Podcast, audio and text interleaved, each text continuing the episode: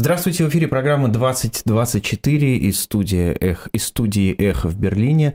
А, я приветствую всех, кто смотрит нас на канале «Живой гвоздь», слушает в приложении «Эхо» или на сайте «Эхо», где, кстати говоря, будет распечатка этого интервью с академиком Юрием Пивоваровым. Здравствуйте. Здравствуйте, Максим. Сегодня прошли похороны Алексея Навального. То, как прятали его тело, то, как не давали проститься с ним его сторонникам – вы помните что-то подобное в истории России? Нет, и не только в истории России. Ничего подобного не помню. Может быть, что-то было подобное, но я не помню, не знаю. И, в общем, это совершенно фантастическая ситуация. И слава богу, что ну, она закончилась все-таки достойно.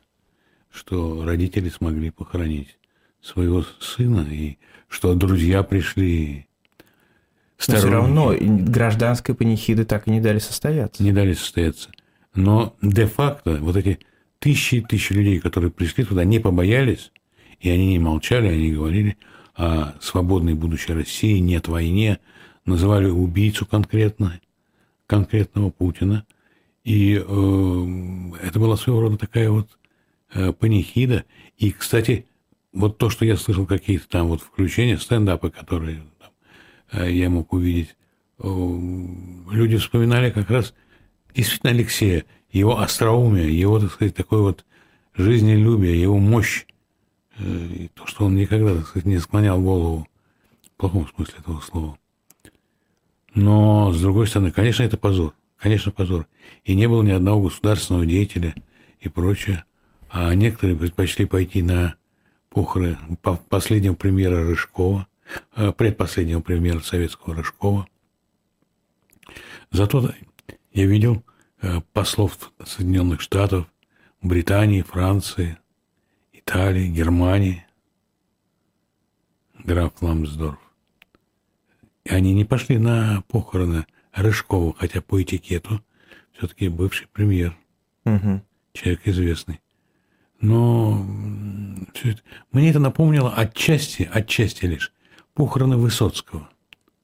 Вот тоже такое нежелание властей, хотя до такого безобразия не доходилось. Там прятать что-то и не давать. И, и никакая полиция там не раз... тогда милиция не разгоняла толпы людей, которые сами пришли, сами там плакали и, и пели Высоцкого и прочее. Но вот это вот совершенно искреннее соучастие в этом горе, гордость за то, что они современники – Такого человека я это помню по Высоцкому. И то, что это шло именно вот, когда говорят, есть ли в России гражданское общество, есть, я его сегодня видел на видео. А много лет назад я его видел живьем. И, и тогда уже было в Советском Союзе гражданское общество, которое через несколько лет провело перестройку. Что запомнится из сегодняшнего дня? Что запомнится с этих похорон? Какими они запомнятся? Ну, эти дни очень тяжелые, понимаете? Тем более, что постоянный страх, что вот сейчас какие-то там прибегут такие крепкие молодые люди и начнут крутить, вертеть вот это вот тоже молодежи и пожилых людей, которые пришли проститься с Алексеем Навальным. Страх за это. И страх по сейчас, по сию минуту не ушел, потому что, может быть, и сейчас что-то такое происходить. Могут быть какие-то уже впрямую не связанные с похоронами Навального, но какие-то локальные такие, э, значит, явления. Ну, вот некоторое чувство облегчения, что все-таки его отпели в церкви, что по-человечески как-то это. И я когда узнал, что похороны будут вот в этом районе Борисова, э, там, Марьина, вот, это, в общем, не лучшие районы в Москве, прямо скажем. Ну, родные для Алексея да, Навального. Но я хочу сказать, что как раз все, все было уместно. Это не была такая помпезная Москва Собянина, о которой сейчас все говорят. Это была та Москва, в которой вот живет, живут москвичи. И я подумал, что это хорошо, так сказать. Угу.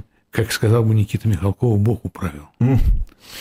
Юрий Сергеевич, но да. А, возвращаясь опять же к тому, что ну, как это происходило, да, то насколько семье, родным и сторонникам, и соратникам не давали организовать так, как они хотят. Не давали. А почему? Чего боятся? А я думаю, что они, во-первых, показывают свою власть ты помер, ты все равно в нашей власти. Вот и все. Захотим, не отдадим твои останки, захотим, отдадим и похороним не, так, не там, где семья хотела, а вот где мы захотим. И кого пустим, кого не пустим на эти похороны, сами будем решать. Я думаю, что это вот такое вот... Э, недаром нынешняя власть все большим и большим числом людей называется тоталитарной, неототалитарной, тотальной, то есть она все охватывает. И не только жизнь человека, но и его уже за, так сказать, э, за жизнью. Что будет потом? Ну, как пелось в стар... Просто знаете, как многие говорят сейчас, да. что это, эти похороны – это последнее такое скопление людей, как, как, которое эта власть допустит. Да? Что дальше, в общем, все, все будет только меньше. Не исключено так, а не исключено, что все наоборот, что это будет чем-то таким, что разогреет ситуацию в обществе, и что молодежь которая туда пришла, это, в общем, основная надежда. Ну что, старики хорошие люди, но физически они уже не выдержат там больших испытаний. Что эта молодежь почувствует себя, что они хозяева города и страны. И то, что нет войны, это очень хорошо, что они связывают. Потому что это не просто антивоенное движение. Это движение против вот всех тех войн, которые ведет Путин и его режим против собственного народа, против Украины. Такая вот гибридная война против там западных и не только западных стран. Это вот шире. И что они верят, что Россия будет свободной, это хорошо, потому что часто опускаются руки, крылья там, и все. И думаешь, елки-палки, опять, опять, опять. Может быть, все после этого. Может, будут закручиваться гайки, могут усиливаться репрессии. А, может быть, наоборот, я говорю, может быть. А может быть, ничего такого не будет. Хотя, пока существует этот режим, он должен быть все время очень интенсивным. Да, вот отвратительное это выражение «мясные штурмы», да, посылать людей на смерть. Э, и это не только такая довольно традиционная для советской армии и вот наследница ее российской армии, наследница, потому что она, ее праздник тоже 23 февраля. А 23 февраля вообще российские люди могли бы праздновать и другой праздник. Это начало добровольческой армии. Она выходит в ледяной поход. Она идет, так сказать, вот спасать, что осталось. Э, и это поважнее всяких там 23 февраля советских. Так вот эти вот мясные штурмы, они продолжают традиции не жалеть человеческой жизни. Э, немецкие офицеры, те самые, с которыми мы воевали и разбили, они поражались жестокости их, ну, в кавычках, коллег из советской армии. Если нужно что-то сделать, там, вот обязательно, э, там, вот к такому-то числу, к тому часу взять такую-то высоту. Они положат людей всех, но сделают это и отчитаются, что все в порядке. Не значит, что все такие были, но я это слышал часто от фронтовиков. Я еще застал это поколение. Вот. И вот во всяких воспоминаниях офицеров от германской армии. Их поражало это. Они сами не были такими мальчиками, паниками, а убийцами были, но даже их поражала вот эта вот безжалостность. И э, вот то, что с Алексеем в индивидуальном происходит, произошло, то происходит с людьми в массовом смысле. И в этом смысле они правильно связывают войну с режимом. Режим, пока он существует, он будет все более и более террористическим, репрессивным и тотальным, тоталитарным. Ну вот вы сказали о связке войны э, и сторонников, да, э, и, и только что как сторонники Навального реагируют на его убийство. А Европарламент тоже, да, вот так нелинейно как бы связал э, убийство Алексея Навального и легитимность, э, законность э, нахождения на своей э, должности Владимира Путина. Насколько вам кажется, это действительно важное направление мысли европейских депутатов? Ну, начнем с того, что Европейский парламент прямо сказал о уголовной и политической ответственности Владимира Путина. Не вообще режима, не пенитенциарной системы, а именно Владимир. То есть они правильно указали на человека, от которого все это исходит. Он бы захотел, ничего бы этого не было. Но не захотел. А что касается вот э, связи войны еще раз с этим режимом, ну, это настолько очевидно. Я уверен, что любой другой режим сейчас в России, ну, не какого-нибудь там Пригожинского типа, а хотя бы несколько менее тоталитарного, прекратил бы эту войну. Но возвращаясь, опять же, к э, непризнанию э, Владимира Путина президентом. Насколько это перспективно? Что это может изменить на практике? Я не знаю. Запад показывает себя по-разному. В первый год войны он показал себя крепким, единым и действительно помогающим. Сейчас он ведет себя просто ну, из рук он плохо. И не только американцы, которые... Я не могу их понять. Потому что ведь потом действительно придется американских парней посылать в какую-нибудь Литву, про которую они никогда вообще не слышали. Вот. Но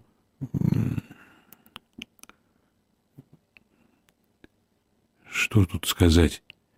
Очень опасная вообще, когда мы говорим о войне, э, не забывая ни Навального, ни этой связи, э, очень опасная ситуация. Потому что российская армия изготовилась к прыжку. И видно, что, как всегда, западные эксперты недооценили витальности и живучести российской армии, витальности и живучести российской экономики, вроде бы отсталой, вроде бы и ориентир. Ну, что значит недооценили? Сначала недооценили украинскую армию, думая, что та проиграет за две недели. Разумеется, конечно. Но я говорю сейчас именно о российской, что ее недооценили, и она, в общем, через год собралась, и вот она сейчас... Сейчас может состояться очень опасная такая вот штука, прорыв вот на северо-востоке, и он, с одной стороны, будет, может, вернее, быть ориентирован на полное занятие Донецкой области и прорыв в Харьковскую область, но это может быть и бросок на Киев. Понимаете, а при отсутствии снарядов, там, пуль там, и всего остального, очень сложно будет. У них есть неожиданные успехи. Например, за 10 дней они сбили 13 российских самолетов. И даже эксперты удивляются, мол, как это удалось. Вот. Им удалось, как известно, выгнать российский флот из Севастополя – в Новороссийск. Это тоже удивительно. Адмирал Радакин, это начальник штаба британской армии, говорит, что это британцы их научили на море воевать. Ну, Британия же, она владычица морей, так. Вот. Ну, хорошо, пусть они научили, но украинцы, значит, оказались способными учениками. Но все решается на суше. Все решается на суше, и отсутствие амуниции может привести к трагедии. А, некоторые э, европейские эксперты говорят, что смерть Алексея Навального должна стать для европейских лидеров э, в том числе точкой отсекающей прошлое до конца, да, то есть вот они всю, все эти два года войны, они тяжело переходили, перестраивались, что мир больше не будет прежним, и что это должно стать для них точкой. Вы верите, что это действительно может стать нет, такой не точкой, верю. и они нет, поменяют? Нет, не верю. Сегодня, кажется, в Дрездене, думаю, что я не ошибаюсь, э, федеральный канцлер Олаф Шольц э, будет встречаться с, с гражданами, видимо, жителями Дрездена, и рассказывать, почему он не даст ракеты Таурус. То есть он уже говорил об этом и раньше. Но вот, э, вот похороны, вот точка, так сказать. Угу. Вот. Не дам им все, потому что это может привести к войне. Что начнут стрелять, они до Москвы долетят, там куда-нибудь попадут, и ответ будет соответствующий что вполне вероятно, что вполне вероятно. И когда Макрон сказал о том, что вот если надо, то контингент французов там будет воевать, а подразумевалось, что... Ну, правда, его уже поправил собственный министр. Да, конечно. И поправили его лидеры практически, ну, не практически, а всех стран, в общем, сказав, что нет этого. Не может быть. Это действительно очень страшно. Но это и разлагающее для российской стороны, которая безнаказанно совершенно. И она, а, ну что вот они обещали что если Байден обещал, что если Навального убьют, он так ответит. Ну, ответил. Очередные порции санкций. Вот, нет, я не верю. Э, я был в эйфории, как и многие из нас, в 22 году. Сначала эйфория ужаса и пессимизма, потом как будто заново родились все, и великолепный Запад, так сказать, сорганизовался, Рамштайн, там, оружие, и всякая другая помощь. Сейчас я этого не вижу. Я этого не вижу. Э, это невероятно, что поставки декабря 22 года превышают поставки декабря 23 это всего два месяца назад, 90%. То есть вот упали на 90%, то есть практически закончились. Угу. Ну, как тут, как тут верить? Но э, возвращаясь опять же к пониманию ситуации, на ваш взгляд, э, э, Запад не помогает сейчас по каким-то причинам, насколько он готовится к войне, как вы выразились, за Литву? Ну, я упаси Боже, очень люблю эту страну, вот, и чтобы это произошло так, как, спасибо Богу, Латвия и Эстония, просто они поближе, понимаете, они под боком. Uh-huh. А в Латвии, например, вообще население, там, я не знаю, чуть ли не треть населения русские, в больших городах половина населения русские. Естественно, что могут на это рассчитывать э, агрессоры. Но уже заявили руководители ряда стран, Великобритании, Швеции там, и так далее, что надо готовиться к войне, она не за горами. И вот там служба гражданской обороны должна действовать. И вообще, так сказать, э, надо готовиться. Но у вас есть ощущение прям вот такого скатывания, как, как будто бы это какой-нибудь 38-й? Есть. И, уще, и ощущение удивления. Я думал, что это никогда больше не повторится, что действительно тот Мюнхен 1938 года, он не может повториться. И уже тогда эти страны сняли свои подписи, там, в начале 40-х, когда шла Первая мировая война. Они сняли свои подписи под этим Мюнхенским соглашением. Так агрессора не остановить. А вот как в 22 году украинская армия останавливала, так да. И я все время помню слова Черчилля, которые любит повторять Зеленский. Дайте нам оружие, остальное мы сделаем сами. И то, что Запад это может. Мне мой отец, участник значит, обороны Москвы, э, рассказывал, что у них появились уже американские эти автомобили Виллис, появились э, самолеты, значит, э, уже под Москвой. Уже под Москвой, понимаете?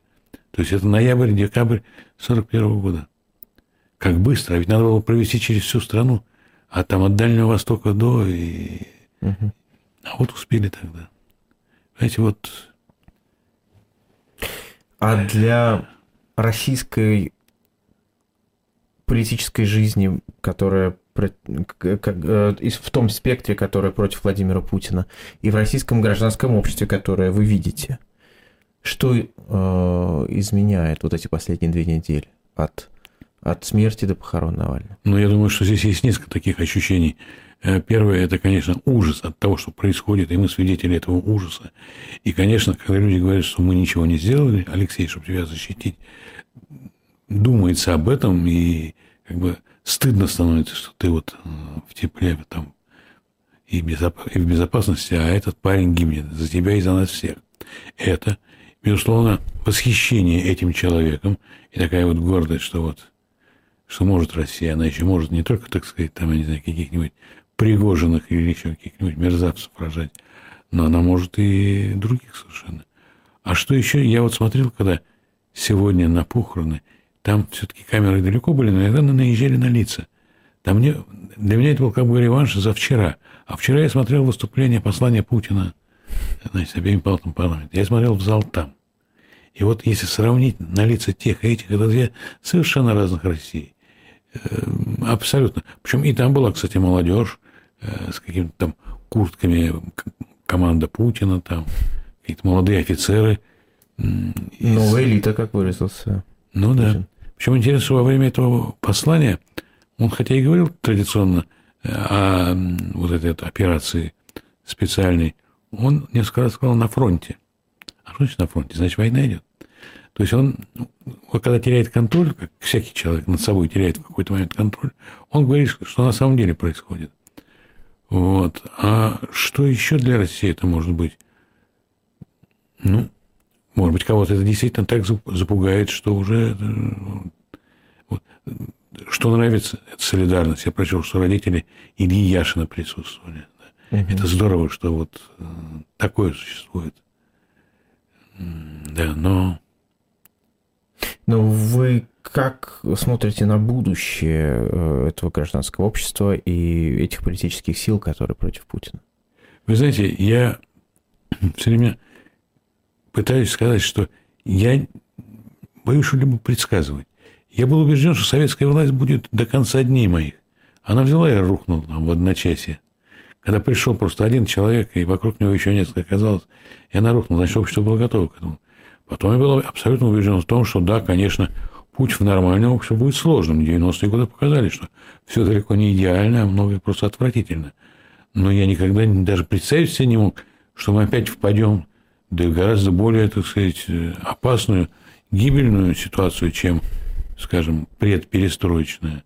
Уверяю вас, я хорошо помню те времена, и хотя общество было такое вот дохлая и пессимистическая, но там была такая гуманистическая, гуманистическая среда.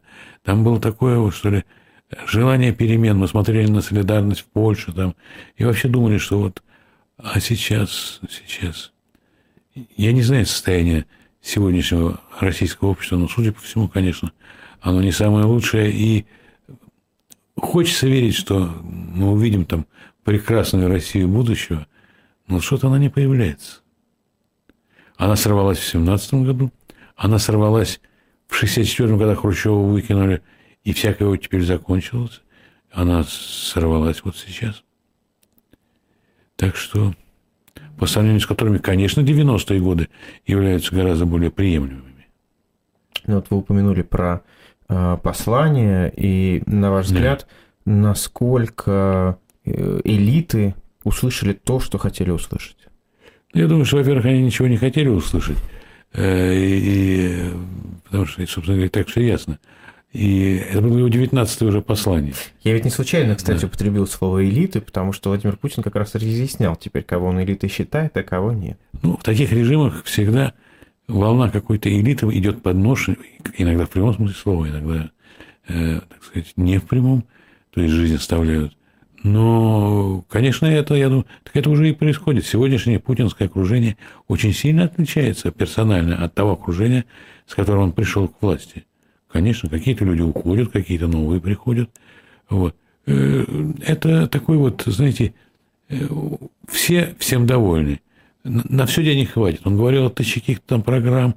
Я это как, я как себя помню, так на всех этих съездах все эти генсеки говорили о том, что там вот к такому-то году бесплатное жилье, каждая советская семья получит отдельную квартиру и прочее. Ничего этого не было, и верить в это невозможно. А тогда страна была все-таки, ну, так сказать, побогаче, чем сейчас, и побольше, помогущественнее. И я думаю, что элита, ну, кто-то изображал, что записывает и слушает. Кто-то зевал, ну, а отбывал номер обязательно, поскольку пригласили, позвали, больше не позовут.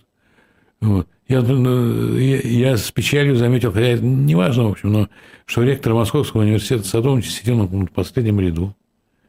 Какие-то там, я не знаю, совершенно никому неизвестные люди почему-то сидели в первых рядах, а ректор Московского университета, главного университета страны, мне это как-то, как человек, который работал там, меня это обижает, и который учился тоже в высших учебных заведениях, когда, хотя говорят про образование, про науку. Вот. И стандартно весь это было сделано сначала угрозу Западу э, и полная правда о том, кто начал войну идти. Это они начали войну, вы же знаете, вот вы-то знаете. Там какие-то, может быть, люди нет, а вы знаете. Что это они начали войну, а мы, она, что она стала сделать? Нам пришлось защищаться. Вот. И, э, ну, они чувствуют себя уверенно, ведь я помню, как бледно они выглядели вот тогда, в 2002 году, когда отступили от Киева, от Харькова, там, потом Херсон сдали, э, они, я помню, какой был такой вот, как, как побитый такой мальчишка старый Шойгу, а сейчас он уже такой совершенно снова вальяжный, уверенный в себе, все время говорит о том, что военная операция показывает преимущество раньше советского, сейчас российского оружия и прочее, прочее, прочее. Они довольны друг другом. Он им, конечно, поднадоел, но у них другого нет. И, в общем, если его погонят, так и их погонят, безусловно, безусловно. Возьмем те, кто сидел в этом зале, да. Юрий Сергеевич, кажется, Пастухов написал о том, что Борис Годунов не самый глупый, наверное, из руководителей страны за, за, за всю ее историю. Конечно, он остался, его крепостное право. Остался, остался в памяти людей как убийца царевича Дмитрия.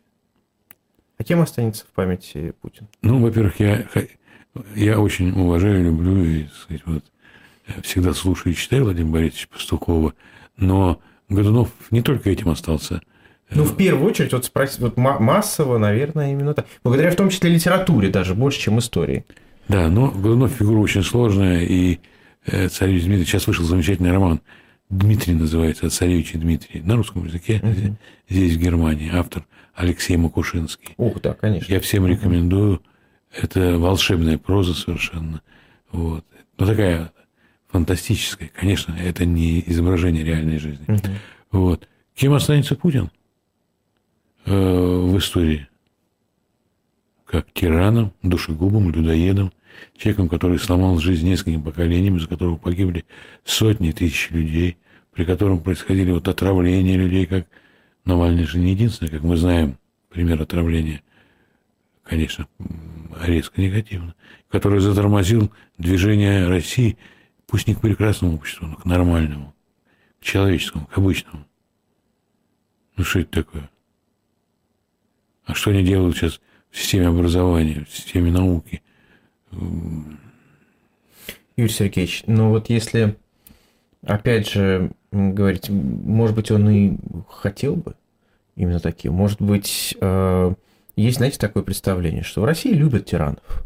Вот Сталина же многие любят. Вот скажите, когда вы, опять же, вспоминаете 70-е, 80-е, а ведь многие и тогда любили Сталина. Знаете, вот этот вот портрет Сталина на лобовом стекле э, в каком-нибудь грузовичке. Знаете, Вроде как даже фронта действующий. По поводу любителей Сталина могу вам сказать, что был такой писатель замечательный Василий Аксенов. У него есть такая пижонская, ну, пижон в хорошем смысле слова, такая фраза. Это ребята не из моего клуба. Я никогда не принадлежал вот э, к тем людям, которые, для которых Сталин был всегда Но мы убийцей. сейчас говорим как раз о том, что любят ли тиранов в России? Ну, я не могу сказать, что Сталина так уж сейчас любят. Его уже заслоняет более мощная фигура Путина.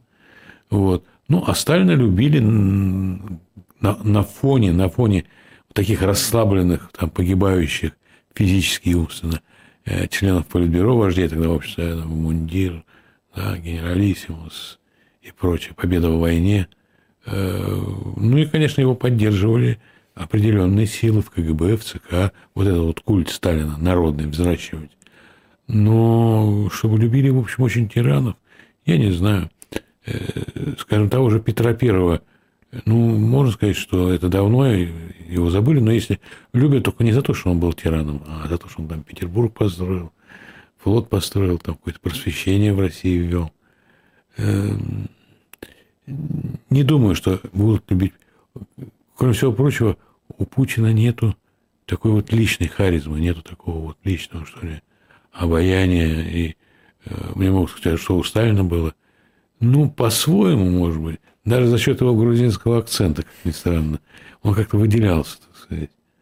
Вот. Но, с другой стороны, тоже, конечно. Юрий Сергеевич, мы с вами, в общем, в первой части много говорили о том, а, что власти э, делали уже с э, телом Алексея Навального. А, вот такие войны против мертвых, они ведь бывают потом... А, кто-то ищет отмщение. Насколько вы вот здесь можете предсказывать, что такое будет? Я почему-то, знаете, сразу вспомнил фильм «Покаяние». «Покаяние», конечно, конечно. Я недавно его пересматривал. Много десятилетий не смотрел, пересматривал. Кстати, я... я тоже недавно пересматривал, могу сказать, что как-то... И тогда-то он меня потряс, да. но сейчас, честно говоря, еще больше. Абсолютно согласен. Вот внуки Владимира Путина отроют его из могилы и выкинут? Мне трудно сказать, что будет. Ну, но, но, да, но могу вам сказать, что э, среди видных деятелей диссидентского правозащитного движения, движения инакомыслящих, в 60-е и 70-е годы было много потомков большевистских вождей. Например, Павел Литвинов, например, внук наркома Литвинова, фигура такой тоже зловещий. И ряд других людей, у которых, так сказать, предки были большими большевиками и громили, так сказать, собственную страну. Такое бывает, такое случается и не только в России, и в других странах тоже. Эм, есть такие исследования социологии элит. И вот предреволюционная Россия э, примерно половина наполовину, то есть половина элиты такой бюрократической при царе, это выходцы из таких высших просвещенных классов. Но то же самое и в освободительном движении, вот в этом вот, э, которое боролось с царизмом и прочее. То есть тут так вот... Э, также замечено, например, что много нигилистов российской истории, то есть люди, которые в Бога не веровали, ну, вот Базаров, отцы и дети, все мы в школе читали, были детьми священников. А эти, наоборот, были такими громогласными атеистами там и прочее, прочее. Вот. То есть вы верите в то, что поколение, грубо говоря, внуков Путина его уже не будет принимать. Ну, я не знаю, в прямом смысле внуков Путина, может быть, это будут внуки не Путина. Там. Ну, я говорю поколение. Да, поколение, да. Э, я думаю, что нет. Я думаю, что нет. Но это во многом зависит от тех, кто сейчас еще живет нас. Э, так вот, как вот мое поколение э, провалилось на десталинизации и декоммунизации, и деленинизации тоже, потому что этого беса забывать тоже невозможно, который наделал столько для страны. Э, и, и, и многие, так сказать, последствия по сей день еще работают. Негативные последствия того, что делал Ленин, а потом знамя подхватил Сталин, да? Так вот, если будет проделана серьезная работа по депутинизации, и не только персонально этого персонажа, но и всей этой системы, всей этой эпохи, всего этого режима, то тогда, конечно, возможно, история это показывает, причем уже история не какая-то там древняя, вот на моей, даже на вашей еще молодой жизни показывает, что это возможно. Вот такие рецидивы э, застаревших болезней, там, каких-то еще вещей. Еще одну цитату приведу. Мы пойдем другим путем. Да? А, известно кем и где сказано. Или, по крайней мере, есть такое, да, такое предание, что так было да, сказано. Да. Юрий Сергеевич, так, то, что власть сделала с Навальным, и сделала с Навальным, и продолжает делать, как вы думаете, как многих людей радикализирует и чем это грозит? Отчасти уже касались этого. Это, с одной стороны, грозит, с другой стороны, обещает. Грозит тем, что власть еще больше обозлится, люди еще больше испугаются. А с другой стороны, вот они сегодня показали, что они не испугаются. Десятки и десятки, может быть, даже сотни тысяч людей только в Москве показали, что они не боятся. Не боятся. А вот эти молодые парни, которые там кричали Путин убийца. Ведь их завтра заберут и бросят, как они стали говорить, на передок, да, вот, э, на эти мясные штурмы. А тем не менее, они идут на это, идут на это.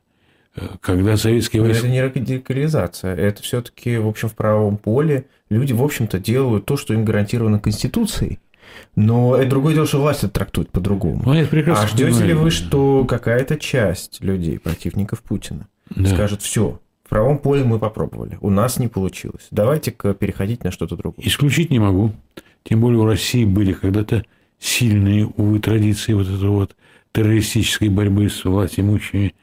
Но в нынешних технических условиях это гораздо сложнее, чем там во времена там Софьи Перовской и Желябова, когда убили Александра II. Сегодня вот сколько, сколько сегодня? 142 года со дня убийства императора вернее, его смертельному ранению, он умер угу. чуть позже.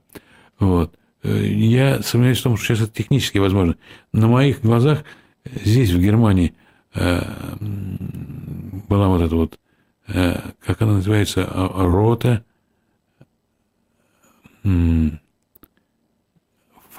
рота, какая-то фракция, там, красная фракция, рота армии фракцион. Угу. Да, вот она была это были в основном интеллектуалы, молодые студенты, выходцы из там, каких-то семей. Там была дама, которая потом и Гегеля была там, и так далее. То есть духовная, так сказать, элита. Они взялись из-за оружия тоже, и они взялись за... Они даже хотели проводить партизанскую борьбу, но все-таки это было начало 70-х годов. Все-таки уже и тогда техника была всякого рода, и сыскная в том числе, весьма развита. Ну, что сейчас говорить, понимаете? То есть вам кажется, что просто меньше шансов вот такой? Я думаю, что их почти и нету. О чем предупреждали в свое время Александр Исаевич Солженицын и Иосиф Александрович Бродский, которые говорили, что да, да, да, конечно, нам демократия, свобода и прочее.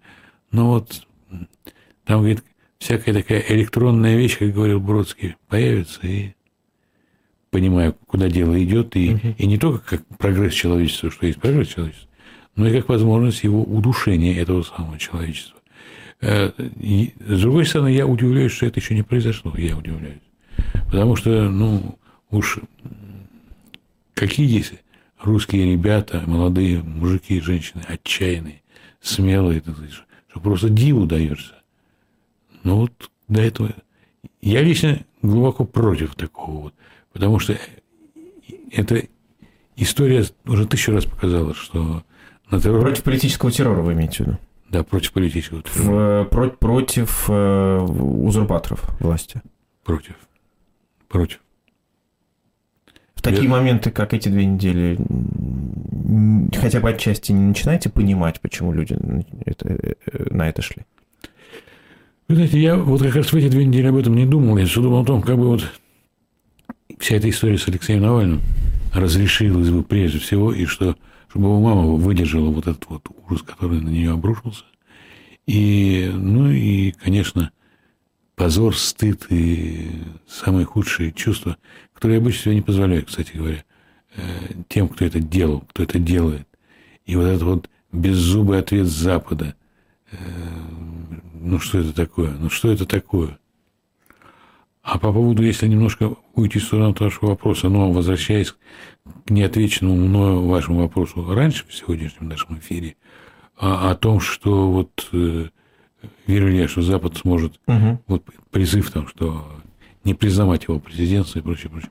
А вы знаете, какая штука? Российский народ дал ему карт-бланш на это. Голосование на пеньках. Когда обнулили прежние его годы президентства и, так сказать, дали ему путь вперед, и он пошел вперед, он начал войну, он усилил репрессии и прочее. Ну, в этом смысле, то есть народ виноват.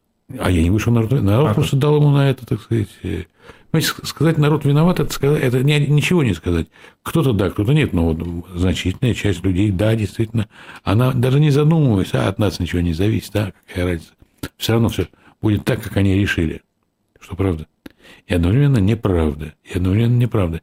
Это так же, как говорят, а что там надежде на... Ну, ну набрал он несколько процентов. Еще как... Набрал бы он 10 процентов, предположим. Вот это да. И уже это. И я помню на парламентских выборах 2018 года, когда э, надо было поддержать яблоко. Сегодня постыдное поведение их лидеров или лидера, а поддержать яблоко надо было тогда, чтобы они вошли в парламент, пусть хотя бы несколько человек, депутатской группы, чтобы какие-то другие лица, другой язык, другая совершенно э, повестка дня. Они бы ничего не решили, но они просто показали, что есть другая Россия, как похороны Навального показывают, что есть не только та Россия, которая в Кремле сейчас собирается, но и та, которая вот в Марьино на окраине Москвы собирается. Но возвращаясь тогда к э, Западу, а что он мог бы сделать? Запад что мог бы сделать? Ну, в каждый момент по-разному, могу вам сказать, что Запад мог бы сделать. Но я помню... Ну вот сейчас, вот э, как, как, как на это отвечать, на то, что происходит? Нет, ну вот я вот помню, например, поменяли хулигана на Луиса Карвалана. Вот такая была стишок такой, речевка. Это когда Буковского поменяли на лидера Компартии да. Э, Чили. Ну, сильно работать в этом направлении. Говорят, что были переговоры, чтобы поменять. Значит, надо вести их активнее. Значит, надо бороться сейчас за судьбу э, значит, э, Карамурзы, который плохо себя чувствует, и он, и он подданный Британской империи, и они имеют право его защищать. Он гражданин России тоже, но... Но вы знаете как, Великобритания говорит, что мы не играем в эту игру заложников, да, мы не хотим поощрять, чтобы новых заложников брали такими обменами. Правы они во многом, конечно, но надо спасать ведь э, Владимира Карамурза, а то ведь, несмотря на молодой возраст, здоровье может не выдержать. И тоже по естественным причинам потом дадут справку типа мне на язык. Вот, за такие предположения. Всеми активными мерами это делать. Дальше. Анализировать ситуацию, скажем, в России так, чтобы действительно понимать э, возможности армии, возможности э, там, не знаю, экономики и прочие другие возможности. Что еще? Всячески поддерживать людей, которые протестуют против этого режима. Всячески поддерживать там Ходорковского, там других людей. Э, вот. Но никто не даст нам избавления, ни Бог, ни царь, ни герой. Добьемся мы освобождения своей собственной рукой. То есть, если мы добьемся, то собственной рукой. Запад может... Вы помочь. меня простите, да. но я слышу некоторое противоречие. А, вы говорите, никаких атак террористических, да, на эту власть, а она все называет террористической атакой, она все расценивает как это, любую борьбу, да, никаких законных средств не осталось, так как же свою собственную рукою просить, что делать нужно своей собственной рукою, чтобы избавиться от этого режима? Ну, во-первых, я бы, я об этом много говорю и пишу, э, предложил бы лидерам оппозиция, которая находится сейчас в эмиграции, и не только потому, что она испугалась и убежала, просто бы ее, она бы уже давно сидела вся, да? Э, как говорил Бухарин, у нас две партии, одна в Кремле, другая в тюрьме. Вот. Объединяться, объединяться. Смерть. Объединяться, чтобы что? Послушайте, объединяться для разных целей.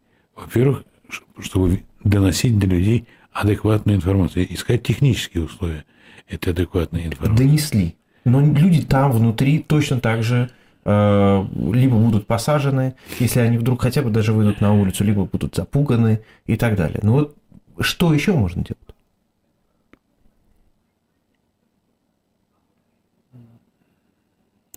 Ну, безусловно, нужно разработать альтернативу. Причем альтернативу не только такую общую, мы хотим там парламентской республики, федерализма и прочее, не только. А вот оппозиция должна играть роль такой вот как бы, партии в политической жизни России альтернативной. Иметь собственную точку зрения на внешнеполитические проблемы, на экологические, на защиту климата, на защиту человека, прав человека и прочее. То есть такое вот как бы параллельная общественная власть, власть общества. Вот у, у них власть бюрократии и, так сказать, вот, слитого с нею криминала и, и капитала криминального. А здесь просто вот э, голос на общество, голос народный, который формирует и формулирует не только абстрактные вещи, но конкретные. Вот каково место России во внешнем, во внешнеполитическом мире сегодня? Обязательно. А каково значение там России в мировой экономике. Сейчас понятно, какое, какое должно быть. И это не только хорошие и умные слова, а какие-то конкретные, четкие предложения. Да? Предложения. Все, все есть, да. Но, но что дальше? Что дальше? Не знаю. Не знаю, но это... Вот тот, э, та ситуация, которая была в Беларуси когда как минимум, да, несколько миллионов человек выходило на улицы в общей сложности. Причем для как... Беларуси это страшно. Это просто, да, да, да, это просто вот... Там 8 миллионов населения. Да, это, это же просто невероятное что-то. И все равно, да, те, у кого оружие в руках, те, кто может позволять себе нарушать закон, те, кто плевал на какие-то морально-нравственные законы, просто уничтожает такое движение силой. Мы разве не с таким же столкнулись в России? Ну, может быть, э, так сказать, стилистически чуть отличается, но по существу, конечно, это один режим, да. Я не знаю, как им удалось организовать два государства в одно, но, но в этом они очень близки. Ну, вы говорите, как, как, как? Я не знаю, ситуация может меняться. И в какой-то момент э, понадобятся все эти заготовки – и понадобятся люди, которые могут организовывать власть на местах. Не чтобы там захватывали какие-нибудь горлопаны, э, да, или какие-нибудь Жириновские или Пригожины, а чтобы приходили ответственные и профессиональные люди. И это должно быть везде. И в сфере образования, и в юридической сфере. А ну, как совершить, что ли, революцию? Нет. То Я... есть, Юрий Сергеевич, вы считаете, что нужно просто готовиться и ждать? Но вот, грубо говоря, физически воздействовать на то, что там, не нужно. Я думаю, что это приведет к еще более... Во-первых, это и невозможно, ну, да, ну даже если, предположим, э, это приведет к еще большему террору. Это все равно не приведет к свержению режима. Понимаете? И вот здесь, в Германии, путь июля 44 года, он же был против Гитлера по понятной причине. Германия проигрывала войну. И, надо было им, а, и генерал надо было спасать армию, здесь культ армии, и генерал надо было сдаваться на Западе и воевать с нами, с Востоком коммунистическим.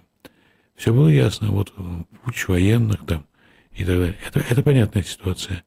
В России же сейчас, вот я всеми, так сказать, вот, нервами чувствую. Только если кто-нибудь когда-нибудь, там, я не знаю, швырнет что-нибудь или выстрелит, ох, что начнется. Такой вот повальный совершенно террор. Ну, вы знаете, Россия страна немолодых, прямо скажем. Нет. В странах, где такое немолодое население, разве можно ждать гражданскую Кто, кто будет, что называется, участвовать в этой гражданской войне? А гражданская война может не быть такой, то есть она обязательно не будет такой, какой она была там, я не знаю, батька Махнул, Петлюра, Буденный, там, я не знаю, Колчак, Деникин. Такой она не будет никогда. Это другая страна и, все, и всякое такое прочее. Может, может что быть? Может быть свержение тирана, как это было в Румынии. Но его тоже свергла группировка, которая наверху была. То есть часть какой-то группировки. Но тем не менее Румыния к демократии добралась. Так или иначе, но добралась. Сейчас да, страна Евросоюза. Она дефектна, конечно, по сравнению там, с классическими. Но они сразу были приняты и в НАТО, и в Евросоюз. Это же, как бывшие советские республики, Литва, Латвия, Эстония. Это вот, слава богу, вот, ругают Горбачева люди, да, о, НАТО продвинулся к нашим границам, чем ближе бы придвинулся, тем меньше бы территории были сейчас вот такими. А спорными, в смысле того, что там завтра будет, и Б уж точно, так сказать, э, во всяком случае, до недавнего времени казалось точно, они были бы защищены. А, еще раз говорю, вы задаете вопрос, на который невозможно ответить. Не потому, что он такой вот, э, а потому что, ну, сказать, что ничего делать не надо, это, ну, как, по-моему, предательство. Сказать, что нужно взяться там за оружие, ну, это какая-то провокация, по-моему, тогда. Я тут скорее не, не, не призываю вас э, кого-то звать к оружию. Я скорее заставляю вас, что называется, оценить риски этого. Они неимоверны. Они больше, чем... Как только вот так будет пролита кровь, то какой-то Просто я напомню, что вообще-то Россия воюет. Количество вооруженных людей огромное. И это еще сыграет свою роль. Это, когда-то, во-первых, они сейчас уже возвращаются и уже себя отмечают, так сказать. Ну, вчера как раз во время послания Путина в том числе, да, пришла новость о том, что вот тут очередной такой герой вернулся и убил, э, э, как там, э, учительницу, которая получила, да. получила награду как лучший учитель России. Да, да. Они уже возвращаются, и вот уже что происходит. Когда они будут десятками или сотнями тысяч возвращаться, потому что когда война все равно закончится, в любом случае, и даже если будут начинать новую, будет передышка какая-то, чтобы силы собрать. Э, вот тогда будет проблема. Россия уже столкнулась с этой проблемой в 17 году, когда фронт рухнул, и солдаты пошли в страну вооруженные. Такое могло произойти и в 45 году. Но Сталин учитывал это, поэтому всех этих Жуковых, там, Рокоссовских и так далее, он их рассовал по каким-то углам где-то медвежьим, где-то не медвежьим, но тем не менее. И такой вот репрессии против генералов и офицеров, и очень-очень. И фронтовикам показывали, где их место.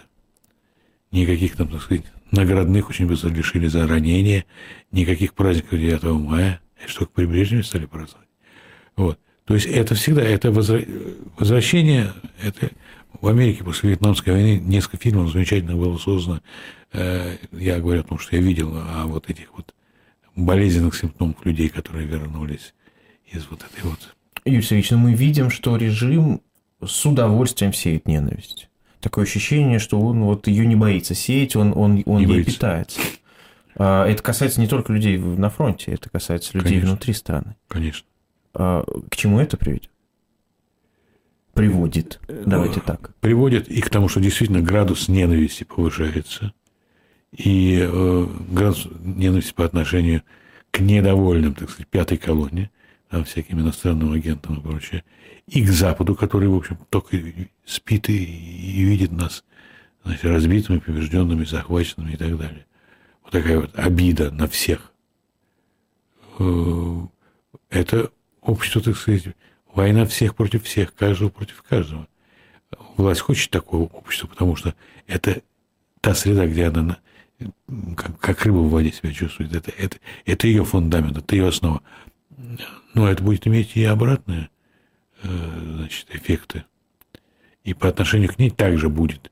И ее также не пожалеют, как не пожалели Навального. С Навальным Россия получила получила президента без всяких выборов. Вот свободная Россия, гражданское общество, Навальный наш президент.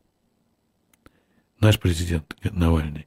Я говорю такие красивые слова, а человека нету, но исторически это, это, это именно так. Это именно так. И это будет знаменем теперь. Это будет символом. Такая кристаллизация наших надежд. Юрий Сергеевич, вы несколько раз упоминали Запад. И все-таки, на ваш взгляд, особенно когда вы беседуете не с политиками, но с учеными, насколько они подразумевают, что Путин не остановится на Украине? Там есть разные люди, и это не всегда связано с их научным, так сказать, вот, потенциалом, а это часто связано с их политическими убеждениями. Есть все разные люди.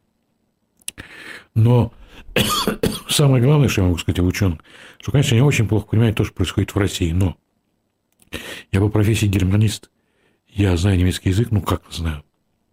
Вот сейчас живу в Германии, я ничего не понимаю. И не потому, что я полный идиот обычно. Вот. И они тоже так же. Они написали столько книг, они говорят по-русски, они объездили Россию, у них русские друзья, часто русские жены и так далее. Но это очень сложно.